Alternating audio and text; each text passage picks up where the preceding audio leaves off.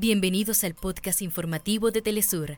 Acá te contamos los temas que son noticia el día de hoy. Comenzamos.